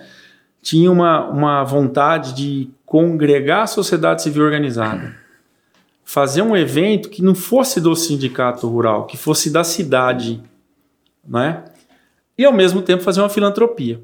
Então, três, vamos dizer, três linhas. Três né? pilares. Três aí. pilares né, nesse evento. E como é que a gente vai congregar? Então, nós saímos convidando as entidades. Nós, toda entidade, né? Uma vez um, um cara me falou uma coisa, só um ouvi de um, um, um, sujeito, um, senhor, que é muito meu amigo e eu gosto muito dele, falou assim: falta para nossa cidade é, uma marca, uma cultura, né? Porque, por exemplo, Maracaju tem a, a festa da linguiça, não sei o quê. Eu fiquei, eu não concordei com aquilo, porque é o seguinte: eu vim do estado de São Paulo e a cultura, as pessoas vieram de São Paulo para cá, mas a cultura foi daqui para lá. Isso uhum. eu falo com muita propriedade, muito conhecimento de causa. Nessa, toda essa região aqui, circunvizinha do estado de São Paulo, não se escutava chamamé nem vaneirão. Hoje se escuta. O Brancão, quando ia em Mirandópolis. Famoso, hein? Fazia. Não tinha ingresso, a lotava. Minha, a minha família é. é Churrasco de paulista era pedacinho pequeno e espeto de bambu. É. Começou a montar as mantas de carne. O pessoal é. começou. Meu tio foi um precursor disso. Ele começou a mantear carne. Uhum. E levava. Aí ninguém queria comer churrasco mais de pedacinho. Era só carne de manta, Sim. carne de sol. Então a cultura gastronômica né, musical foi para lá. Quando esse, esse senhor falou isso aí, eu falei, pô, não concordo, né? Porque eu venho de lá, pô, a cultura daqui foi para lá tal. E hoje nós temos é, alguns eventos fantásticos aqui na cidade, como a, a churrascagem, como o, Festival da Carne, como outros tantos eventos que essas entidades, é, várias daqui da nossa cidade, promovem, que são marcas registradas né, da cidade, né, os Rotaries e tal. E aí uh, a gente saiu na nossa cabeça assim, pô, toda entidade tem uma expertise de, de, de, realizar evento. E todas têm mesmo. Todas essas entidades que participam têm expertise de realizar grandes eventos. Vamos juntar esse pessoal. Vamos juntar as expertises, né? Ver o que, que vira aí, né? É, então é, é, dá um pouco de trabalho às vezes, porque é muita gente, né? Ah, então tem um. Muita cabeça um pensante, né? Pessoal, é, pessoal, a é, tempestade de ideia, né? O pessoal é. gosta de falar termo em inglês aí, que eu não sei falar. E. e, e, e, ao mesmo tempo fazer essa filantropia. Então é, é muito, muito legal, sabe? É muito bom. É, é, existe uma liberdade no preparo das carnes, cada um usa a churrasqueira que quer, e, e como você falou, repetindo, nunca uh, o sindicato, pelo, pelo contrário, nos primeiros anos, o sindicato aportou um valor considerável. Agora a gente ainda aporta em torno de 8, 10 mil reais. Então, do resultado, na verdade. A Tricarne, se não fosse o patrocínio da Tricarne, esse evento, nesse preço aí, seria deficitário. Grande e mais uma, a Tricarne é o principal patrocinador e, e o sindicato também aporta um, um valor razoável para que o evento fique viável financeiramente. Uhum. Né? E ao longo desses seis anos, nós ficamos um ano sem fazer, dois anos, né? Dois anos, é, por conta da pandemia, é, né? Se, com o resultado desse ano que a gente está prevendo, a gente vai chegar perto de 250 mil reais em doações para diversas entidades. É, nós já doamos para o setor de nefrologia do hospital, que é, um, é, muito sofrido. Meu pai morreu de insuficiência renal, eu sei o quanto é sofrido. É, esse ano, outra coisa, o sindicato não decide nada. Quem decide são as entidades. E o sindicato não vota. Não vota. Quem vota são as entidades. A Isso é gente... é importante dizer, pessoal, é. porque é, são feitas reuniões são aí ao longo. Reuniões, foram feitas já ao longo das últimas semanas, né, com todas as instituições que participam, isso. né? Das entidades que participam da organização e elas decidiram Isso. quais foram as instituições ano, contempladas. Quais foram as instituições? Hoje, o resultado financeiro desse ano vai para a Rede Feminina de Combate ao Câncer e o projeto Candeias, que tem um projeto com crianças Maravilhoso, carentes. sensacional. Muito Mas todo ano o bar é da APAI. Sim. Todos os anos. Esse ano também será. Também será da APAI. Isso aí já está pré-acordado. Muito bom. Né? Então, todo ano são apresentados os projetos de, de, quem se habilita a ter o resultado e, e, as entidades votam e escolhem. E é legal dizer também o seguinte, pessoal, 80 reais aqui, que é o valor do convite, você não está pagando. É importante que as pessoas entendam isso. Você não está comprando um almoço com 80 reais. Obviamente que esses 80 reais que você vai pagar por esse convite vai te dar direito a um belo almoço. Porque daqui a pouco a gente vai falar aí do, do dos cortes, né? Que não ah. são só bovinos, tem algumas surpresas aí, mas também acompanhamentos e principalmente você está ajudando. Você está fazendo um ato de solidariedade. Você está adquirindo 80 reais que vão ser revertidos em benefício para pessoas que estão precisando. Então, na verdade, você está ajudando muito mais do que comprando um almoço, né? Vamos falar dos cortes. A gente tem carnes bovinas, suínas, ovinas e aves esse ano. Como é que vão ser esses cortes? Mix de, de carne bovina são para demonstrar para as pessoas que as carnes dianteiras são muito apetitosas. Apetitosas, fugiu o termo aqui do, do, do, do, do prazer. Do, saborosas. saborosas. Saborosas. Né? É, um mix de carne bovina fornecido pela Tricarne, que vai ser miolo de acém, bife de tira, que é aquela costela serradinha. Nossa. E o. Tem um outro corte novo lá que eles estão fazendo. Desculpa. Chorizo, não? Não, não é outro corte. É, é com osso também? Não, não, sem osso. Sem, sem osso. osso. Bom, depois a gente, se o Marco estiver escutando, daqui a pouco você aí. lembra, é, daqui a pouco é. você lembra. Frango, coxa sobre coxa desossada, panceta. Hum. Olha quem gosta de carne de porco, panceta. Aí, e aí entra um negócio legal, porque cada entidade faz a sua maneira. É. é. Acaba sendo uma disputa saudável, porque um quer é. fazer melhor que o outro. E carneiro. Né? Mas um, uma coisa legal, por exemplo, para quem nunca veio, Teve um ano que uma entidade chegou, tinha. Era linguiça, tinha linguiça. Cada um tinha que fazer a linguiça. O que, que o cara fez? O que, que o pessoal fez? É. Tirou a linguiça e fez hambúrguer. Maravilhoso. Cara, Aliás, foi o pessoal do Rotary que fez é, isso. É. Agora, ó, posso estar falando errado, não sei se foi linguiça. Eu acho que eles moeram. Eles moeram uma eu fraldinha. Foi, não, mas teve um ano teve também um ano que o pessoal também. fez. O ano, é. a última, na última ah, edição. O pessoal do Costa Leste, que é o, o, o clube que eu é. participo, fe, fez um hambúrguer de linguiça, Isso, cara. Fantástico. Defumado, que deu briga. Todo é, mundo queria experimentar. E, e, e, não sei se foi o mesmo pessoal, eles serviram aquela, aquela coxinha do frango eles puseram no prato, caramelizaram. Não, isso aí foi outra. É, eles, fizeram, é, eles caramelizaram, serviram a coxinha, parecia um prato gourmet Nossa, mesmo, sabe? Coisa, linda, o maior né? capricho do mundo, cara. É, quando eu comecei a ver aquilo, eu falei, pô, que, que, que, que prazer em estar assistindo esse pessoal trabalhar. É muito legal, forma. né? Isso é muito legal. Não acabou tudo. Uma coxinha de frango caramelizada, assim, servir em pezinho, assim. Não deu para quem quis, né? Rapaz. Fantástico. Viu? E esse ano é, tem novidade aí também no evento, né, Zecão? Porque o Festival da Carne vai ser cultural também. A gente vai ter algumas apresentações, né? Não, isso nós. Não, de música. Ah, tá. Som ao de vivo. De música, é. Tem, som né? ao vivo, é. É, não. Aí o. Tem um. Três Agosto tem algumas coisas fenomenais, né? Uhum. O pessoal do Brutus é, ah, é diferenciado. Se você procurar no. Sei lá se tem no estado um pessoal tão. Então pode falar é. que no Brasil tem poucos. Ah, eles né? ganharam o prêmio Brasil internacional poucos, já, é. pô. Já ganharam o prêmio internacional. Que você quer o que mais? Eu vi esses caras fazerem costela aqui para 4 mil pessoas. É, o Chico foi é, entrevistado aqui contou é, essa história para nós. Esses caras são fora da curva, eles são fora da curva. Eles são sensacionais é. mesmo. E aí o. Mas quem falou foi o Laerte que vai arrumar o som para nós aí, para diminuir ah, o Laerte, legal. presidente da AGE. Grande Laerte. também um é da. Também é do Brutus, né? É, e é da AGE também, presidente da AGE, né? Já teve aqui conosco. Um grande abraço aí pro Laerte. Ele acompanha a gente também, de é. vez em quando ele manda umas pautas boas. Quem tá te mandando um abraço aqui é o Adelson Rezende. Ei? Meu grande amigo Adelson. Grande amigo Zecão, parabéns, boa noite. Rogério, o Adelson fez um curral. o Adelson tem uma pequena propriedade na região do Cazuza. É, ele fez um curral, ele fez o curral. Nós vamos lá para fazer uma reportagem sobre o curral dele. Fechou, tá, ele tá, tá combinado, tá combinado. Sensacional esse cara. Esse cara é trabalhador, é um exemplo. Muito é um legal. Exemplo. Obrigado, Adelso, aí por estar acompanhando a gente. Um abraço para você. E estamos todo mundo na expectativa aí do Festival da Carne. Zecão, a gente falou bastante sobre seu trabalho, falamos sobre o sindicato rural e você tem três filhos. Vamos falar um pouco da família, agora que eu quero ver você chorar. Será que, que é verdade que todo italiano chora? Chora, ou... chora. É. Eu, tô preocupado aí. Conta mais de uma não, hora, o pessoal rapaz, isso aqui pode, Não, pode ficar até amanhã se quiser. Cara, meus é filhos, nosso. eu, puxa vida, e a Patrícia.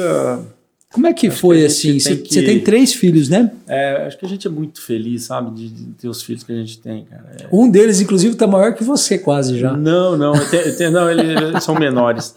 Eu tenho marido, nós temos a Maria Eduarda, que está tá em São Paulo, é médica, está trabalhando e tentando passar na residência para ser pediatra. Uhum. O Zé Henrique, que é arquiteto, está lá também labutando. E tem a, a, a, Duda vai fazer 26, o Zé 25. E tem a Maria Beatriz agora, que vai fazer 18, que está fazendo psicologia na Federal de Campo Grande. Que Campo maravilha. Grandense. Cada, uma, cada um numa área mesmo, é, né? Cada, cada um numa, área. Numa, num setor são, diferente. São fantásticos. É. O, você falou, então, a mais velha é que está fazendo, tá é. fazendo medicina. Não, já, já formou. Já formou. Já formou. E ela atua? Já está atuando? Já está trabalhando, é. né? Ela, esses dias, ela, ela gosta de coisa difícil. Ela pegou a coordenação de um UPA em Osasco. Eu falei, filha, poxa Pegou não, essa, pai, tá tudo certo. Pegou essa vibe doida da Covid é, também? Pegou, pegou lá. Atuou. agora ela se afastou, tá, tá, continua a trabalhar, dando plantão, mas precisa. Senão não consegue passar na residência. Né? Passar na residência é tão difícil quanto passar na faculdade de medicina. Eu imagino, é eu imagino. Difícil. Todo mundo que a gente conversa, né, que a gente entrevista, fala que a residência é, é, é uma barra, né? É. Principalmente dependendo da área que você escolhe, é bem complicado, né? E aí o, o, segundo filho, que é, é o Zé, Zé, Henrique, é o Zé Henrique, arquiteto, arquiteto, já formado, formou no Senac, fez Sistema S lá em, em Santa Amaro, em São Paulo. Que legal. É, tá na, na, na, luta dele, na jornada dele também. Uh, em breve acho que a gente vai ter uma mudança na vida profissional do Zé, mas tá, tá enfrentando a parada. E tá, tá saindo bem, tá, tá, tá bem, tá bem, tá, tá aprendendo muito, sabe? Viver em São Paulo ensina muito, é. né? É muito e, diferente, né? É, daqui. É. E tem a caçula. A caçula que é a Maria Beatriz, que é essa é que manda na família. Né? a psicóloga. É caçula e, e mulher e vai fazer psicologia. Pronto, aí, é. aí fechou. Tá começando a jornada dela, tá na Federal de Campo Grande. Eu fiquei muito contente de ela ir para Campo Grande, por causa de ficar bom. no nosso estado, né? Sim. E é uma bela universidade, né? Em Campo Grande mesmo, ela, Campo ela Grande, cursa. Cursa lá, tá morando pertinho da universidade, tá morando com duas amigas. A história dela é muito legal ela tem, tá morando com, com, a, com a Ana e com a Bárbara, que elas estudam juntas desde o. Na minha época chamava pré-primário, que antes uhum. era do grupo, né? Então, desde a educação infantil. Fizeram juntas todo, todos os. É, hoje é ensino. Como é que é? Ensino fundamental 1, um, médio, 2, né? médio, passaram na federal e moram juntas. Uma belíssima história Construíram de amizade. aí uma carreira belíssima de educação de juntas, e né? A Bia tá lá. E estamos aí. Agora, a grande, a grande, o que eu é um, um foco meu na vida é ser um pai melhor. Eu nunca paro de tentar ser um pai melhor. Às vezes, para ser um pai melhor, a gente tem que reconhecer erros e, e às vezes os filhos não são melhores porque a gente errou. O pai e a mãe erraram. Então eu me esforço muito para evoluir como pessoa, como ser humano, para ser um pai melhor. Essa é uma é um, uma gasolina que eu tenho, quer dizer, um, um eixo que eu tenho na vida. É, quero passar isso para eles. Por isso que eu falo, observem muito meus defeitos, vocês vão repetir. Acho que você é um bom pai, pelo que eu conheço. Pelo que eu conheço, acho que você é um excelente pai. É. A Patrícia, como é que é? A Patrícia está muito ligada à educação, né? Sim, Patrícia a Patrícia é tem uma... formação em artes plásticas, né? Ela é artista plástica formada, é, um, é uma cultura da família, herança cultural de novo. e, Vai entrando aí. E se reinventou né, na educação. Eu tenho muito orgulho dela de, de, de né, pela carreira da, como professora e coordenadora educacional. Você acompanha isso com ela acompanho, também? Vocês estão juntos aí nesses projetos? eu, eu é? escuto muito, né? Não é fácil não, cara. é, é, é, vender também, sabe? É, né? É, e você tratar com o filho alheio é, é muito difícil. É. É, eu tenho uma experiênciazinha de, de, de, um grupo de jovens que, que eu ainda estou, né, e você e envolve jovens, né, você, você cuidar do filho alheio, cara, é um estresse, cara. É uma responsabilidade, uma responsabilidade tremenda, nossa né? senhora. Tremenda, né? né? Você precisa estar preparado mentalmente. E ela faz isso todo dia. Elas, né? Eles e elas, né? Professores é. e professoras e coordenadores e diretores e diretoras, é. né? E ela cresceu muito como pessoa nessa como ser humano, eu tenho um baita orgulho do que ela faz. Já há bastante tempo, inclusive, atuando nisso, ah, né? Ah, tem muitos anos. Eu vou chutar que ela vai ficar brava comigo, né? Mas eu acho que são uns, uns 15 anos. É, já. porque a, a gente está falando da FUNLEC, que é uma é, é. instituição extremamente conhecida, Sim. acreditada, né? Sim. Aqui em Três Lagoas. Sim. Muito reconhecida, né? Ela tá mandando um coraçãozinho aqui. e Obrigado. O, aqui, ó, o seu, o seu, agora vamos fazer ele chorar, viu, Zé? É um excelente pai, com certeza. Ah! Ela aí, falou? Não, o Zé. O ah, meu filho, meu filho é, tá, tá. Tá vendo aí? Tá. Mas é mesmo. É. Bom, é, que legal, viu? Que bacana essa história da sua família. É muito interessante a gente ver a, a forma também como você foi se adaptando, readaptando, né, é. Zé? Rogério, eu, eu digo o seguinte: é, com você muita não pode, coragem, né? Tem que passar com muita coragem, filhos, né? Você não pode começar toda hora uma coisa nova. Você não pode pular de galho em galho. Mas você ir avaliar e falar, opa, esse caminho aqui está complicado, e voltar e tomar outro, é, outro caminho, isso é essencial para a sua sobrevivência. Uhum. Eu fiz isso algumas vezes na minha vida. É, acho que posso ter errado em alguma coisa, mas acho que acertei. Né? Modestamente, porque eu nunca tive também, não sou, como eu falei, não, eu, eu, quero ganhar dinheiro, preciso ganhar dinheiro.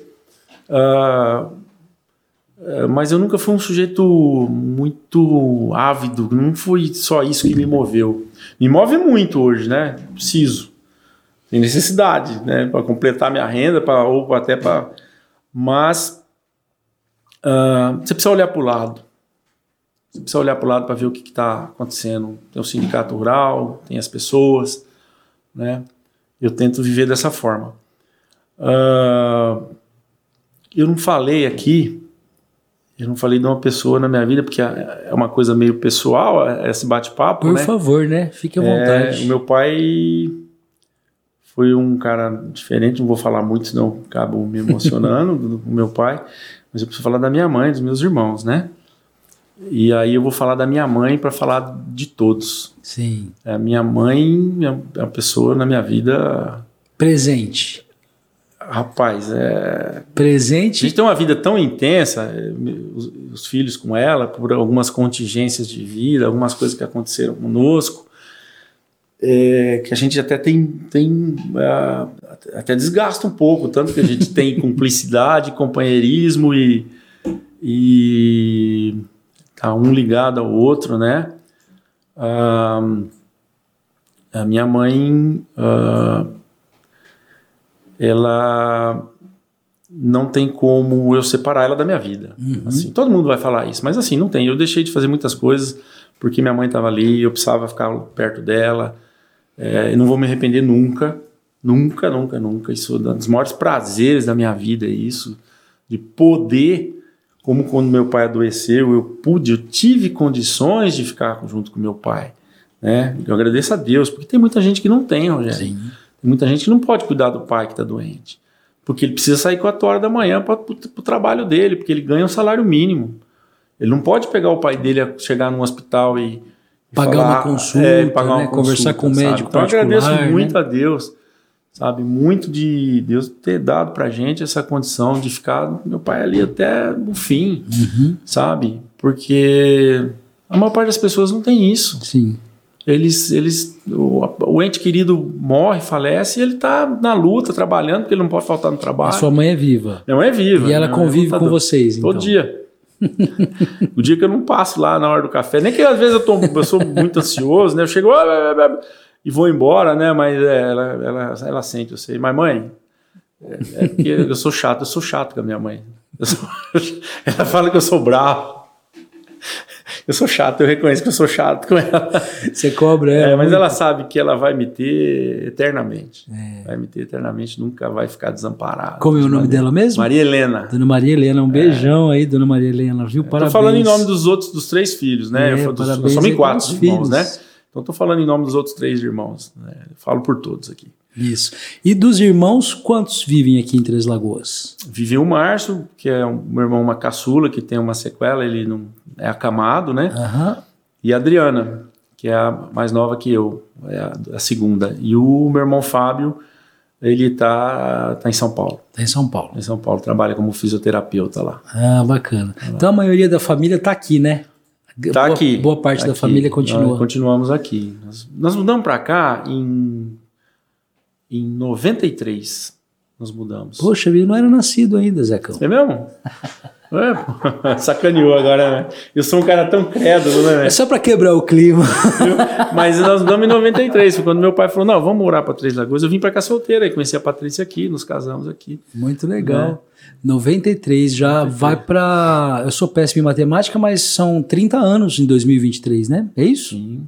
Vai, vai para 30 anos. Ano que vem, é. 2023, 30 É, minha anos, filha é vai fazer 26, ela já é nascida é. aqui, né? A Duda. Zecão, é, o que, que, é um sonho seu, cara? Uma coisa que você ainda não realizou? Não só profissionalmente, tá? Vamos falar assim de sonho mesmo, de, de inspiração, de aspiração para a vida que, que você ainda tem vontade de fazer ainda? Porque você é um cara empreendedor, né?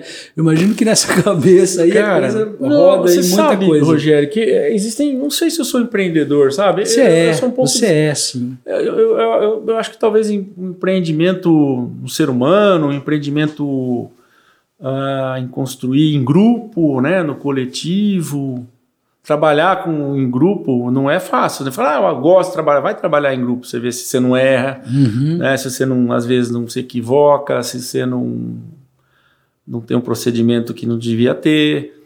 É, mas é esse o, o, o, foco. Eu sou empreendedor nesse sentido, mas empreendedor no sentido financeiro, eu vou ser muito franco aqui, a conversa está muito transparente, eu não sei ser de outra forma também. É, eu admiro alguns senhores né, que eu, são meus clientes hoje, que são extremamente empreendedores, cara, nesse, nesse país que a gente vive, que é tão difícil, rapaz.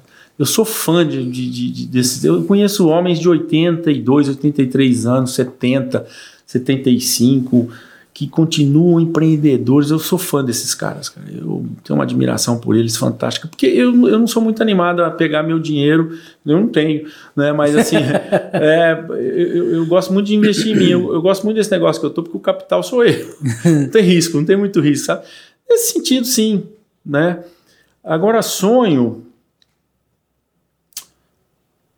Cara, eu eu gosto de viver um dia por vez, sabe? Eu, eu, eu gosto de viver um dia por Você vez. Você viaja muito, gosta de viajar, faz esse tipo de, de, de, de, planejamento, assim? Como que é isso? Não, eu não, não sou, eu sou meio, meio pacatão. Eu gosto muito de ficar em casa, sou muito caseiro, sabe? Mais de ficar mesmo. É, eu, eu curto ficar em casa de um tanto que você não faz ideia. Nossa, eu curto. E a, a, idade vai chegando, né? Eu vou fazer 57 anos agora, já dos 60 dias. Antigamente você ia para bar, né? Cara, eu adoro tomar uma cerveja em casa ou uma cachaçinha boa, que eu gosto muito de uma cachaçinha boa de Minas Gerais, comer um queijo meia cura, dar uma curtida assim, cara, e dormir. Eu, Descansar. Hoje eu curto isso, sabe? É, é, é pô, Você mas é tanto, né? Seu trabalho, inclusive, é, é, é depende dessa coisa de tá conversar com os filhos, né? A Patrícia não bebe, a gente Uh, pô, você gosta de sair com os amigos beber? Também gosto, de tomar uma cerveja e tal. Mas eu sou. Cara, eu sou um, cara, um sujeito de vida muito simples, sabe? Eu, eu, ao contrário aí de alguns filósofos que falaram mal da classe média, né, os pseudo-intelectuais aí, ah, eu acho, cara, eu acho que a vida da classe média é perfeita, velho. É. Rapaz, eu sou fã de vida de classe média. é, é, mas, puta, assim, eu tenho uma casa boa, não é uma casa muito grande e tal, mas é confortável ao extremo, né? Bacana, tudo. Financiei. não foi fácil, não. mas já tá, já tá mas, assim, quitado. assim, bacana, né? Legal, mas assim, eu tenho hábitos muito de classe média. Eu me realizo muito na vida de classe média. E a gente, até em outras entrevistas que fizemos aqui, Três Lagoas facilita muito isso, porque aqui você tem um, uma qualidade de vida muito, muito boa, né? Muito legal. a cidade, a cidade tá é uma cidade muito. média, é uma cidade né, de, de pequena para média, não é uma cidade grande, mas você tem acesso a tudo aqui, então dá para ter uma vida muito, muito E eu tranquila. sou entusiasta de Três Lagoas. Eu também. Eu cara. acho que a cidade está melhorando a cada ano. A cada ano, sabe? a cada tá, dia, tá né? muito boa. É, eu sou muito feliz aqui. Eu, é. eu vejo Três Lagoas assim, eu acho que nós vamos ser um polo de saúde. É na região. Eu acredito nisso também, Zé. Sabe? Acredito. Inevitavelmente vai caminhar para isso. O pessoal do Estado de São Paulo vai vir para cá, é o inverso. Saúde, educação, educação cultura, desenvolvimento social. Eu, eu acredito Três Lagoas não, não, tem parada mais. É. Estamos num ciclo muito bacana. É, de, a cidade está melhorando. Eu, pô, sou, sou muito otimista. Também. Eu acredito muito nisso e eu acredito que, na verdade, a gente já está vivendo isso de um, de um certo modo, né? A gente, é só andar pelas ruas, poxa, né? Você vê aí a é cidade Mudou, eu tô aqui há cinco anos, seis anos e. É, mas a gente precisa brigar cheguei, pela cidade. Precisa brigar. Do que eu cheguei tá muito diferente. É. Precisa brigar. Tem precisa que brigar pela mais. cidade, né? A, a, concordo muito com você quando você falou no início ali que a gente ainda tem um estigma muito grande Sim. em relação à nossa capital, né? Sim. A gente tem três grandes cidades em Mato Grosso do Sul. Reivindicar as coisas né? para nós aqui. E eu acho que vem pouco. Tem que vir mais coisa para Três Lagoas. Eu acho que Dourados, O governador exemplo, tem que olhar para nós é, aqui. Por favor. É. Principalmente nessa questão de infraestrutura mesmo, né? Rodovia, ponte. Sim. O nosso contorno rodoviário tem que sair, né, Zecão? A gente já tem grandes indústrias. A gente já tem um trânsito perigoso aqui em Três Lagoas. A gente já Sim. tem um trânsito perigoso. Sim. Principalmente aqui na Ranulfo. Então, assim, vamos olhar com um pouco mais de carinho para essa questão é. de infraestrutura, né? Sim. Que eu acho que isso é muito importante. É. O que mais, meu amigo? O que você queira dizer? Cara. Pra gente finalizar esse é... nosso bate-papo que foi sensacional. Ah, olha, aquilo que eu falo, uh, quando a gente vai se expor um pouco assim, ou muito, é que. Ah, Deus... você não se expôs nada, pô. Eu queria não. que você chorasse, você não chorou. É, mas eu me concentrei para vir aqui. eu tenho um pouco de dificuldade nisso Tô aí. Tô brincando. Mas uh, é, quando a gente vai falar alguma coisa eu sempre peço a Deus que eu não fale besteira. Né, que, que, que a gente converse sirva para a vida das pessoas, né, que não seja banal, ou que não seja desagregador, ou que não seja uma opinião. Então, pô, agradecer, tomara que, que a, alguns conceitos que a gente colocou aqui sirvam né, para as pessoas meditarem, né, e para que o nosso país engrene, vá em frente, que a gente tenha um discurso, que a gente tenha uma, uma vida de construção e não de ódio, de, de, de embates. Uma coisa que eu queria, eu te falei outro dia, porque a gente vem num, num, ciclo de antagonismos e isso foi premeditado, sabe? Então, o pobre contra o rico, o preto contra o branco, o jovem o contra urbano, o velho, o urbano contra o rural, é, o jovem contra o velho, o homem contra a mulher, sabe? Nós não podemos ser antagônicos. O jovem está aí, a Stephanie e o Kennedy, estão maravilhosos, mas não podemos, com isso, dizer que o, o cara que eu idolatro, que tem 80 anos, eu não vou citar nome aqui, mas poderia citar 10, o jovem não é antagônico à pessoa de idade. Não pode se ter antagonismo o homem, a mulher no agronegócio, ela não pode ser antagônica ao homem no agronegócio e vice-versa. O homem não pode discriminar a mulher, né? Acabou isso aí. Uhum. Mas não pode ter, ter mágoa nas relações, né? Ah, eu não sou da classe alta, eu admiro, eu estou dizendo aqui, dentro do, do contexto rural, não sou um sujeito abastado, mas eu aprendo com quem é. Eu, eles me ensinam, porque eles são melhores que eu, porque eles ganharam mais dinheiro. E, e eles me ajudam. Então, foi desenvolvida uma, uma, uma, mentalidade de antagonismo no nosso país. Isso é horrível. Então, que a gente entre, de uma vez por todas, num, num, num longo período de construção, de, de, de, de amor, de sentimentos bons, sabe? De cidadania boa, de uma boa cidadania. E não de uma cidadania de briga, né? Isso entra então é na, isso. em todas as áreas, né, Zecão? Eu acho que na política também, porque a gente vive um antagonismo muito grande no Brasil, chato, inclusive, é. né? Mas um talvez, antagonismo é, chato. Eu, eu, acho que, é, não sei, eu não sei avaliar, né? Vai, os cientistas políticos aí, mas assim, talvez isso tenha, tenha, tenha que ter acontecido.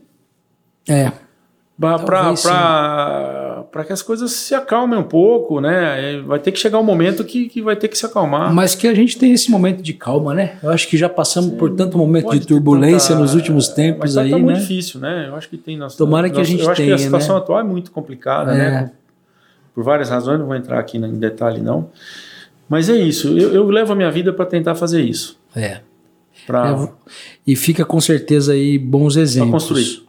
Obrigado, amigo. Muito Valeu, obrigado. Irmão. Foi sensacional esse bate-papo. Obrigado, viu? Eu que agradeço. A gente fica extremamente feliz de receber pessoas como você aqui, porque a gente sai daqui fortalecidos, muito melhores do que entramos.